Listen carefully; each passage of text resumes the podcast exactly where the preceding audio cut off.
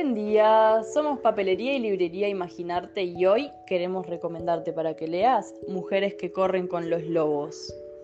Dentro de toda mujer alienta una vida secreta, una fuerza poderosa llena de buenos instintos, creatividad apasionada y sabiduría eterna. Es la mujer salvaje, una especie en peligro de extinción que representa la esencia femenina e instintiva. Aunque los regalos de la naturaleza les pertenecen desde siempre, los constantes esfuerzos de la sociedad por civilizar a las mujeres han ocultado los dones que éstas albergan en su interior. En este libro, Clarisa Píncola Estés revela ricos mitos interculturales, cuentos de hadas e historias, muchas de ellas relacionadas a su propia familia, para ayudar a las mujeres a recuperar su fuerza y volver a conectar con su verdadera esencia.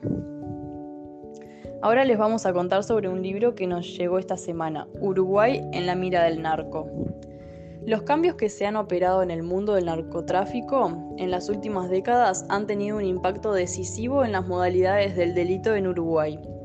Es por eso que cada vez es más frecuente presenciar, con asombro y pavor, las noticias que hablan de la existencia de grupos armados, bandas enemigas, ajustes de cuentas, secuestros extorsivos.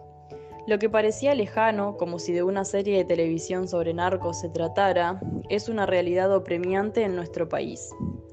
Antonio Ladra traza en este libro, con precisión de periodista y pulso de novelista, el camino que recorrió la industria de la droga a nivel regional y mundial para llegar hasta el Uruguay.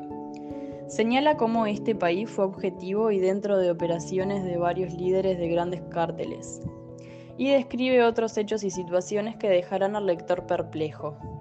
Durante los años de la guerra a la droga, que en realidad fue una guerra a los consumidores de drogas, muchas batallas se perdieron. Sin embargo, este libro destaca la figura clave de Julio Guarteche, quien junto a su equipo peleó denodadamente en esta desigual batalla.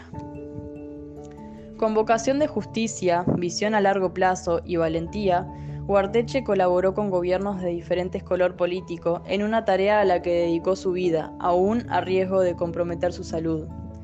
Más allá de sus esfuerzos y de otros héroes anónimos, el problema sigue estando más vigente que nunca, y su abordaje integral es una necesidad cada vez más apremiante. Queremos recordarles que tenemos más libros similares a este, como por ejemplo Historias de sicarios en Uruguay, que es una colección de historias sobre sicarios. Lejos de ser ficción, se trata de episodios de sangre y confesiones increíbles que sucedieron en el Uruguay del siglo XXI. Sugar Daddy, la trama de la Operación Océano, el caso de explotación sexual de menores más grande del país. Y también tenemos Gabazo sin piedad, la figura de Nino Gabazo despierta temor y rechazo por características personales, pero también representa lo más ominoso de la dictadura militar. Una historia llena de secretos celosamente guardados. Este libro instala un mojón en el necesario camino hacia la verdad.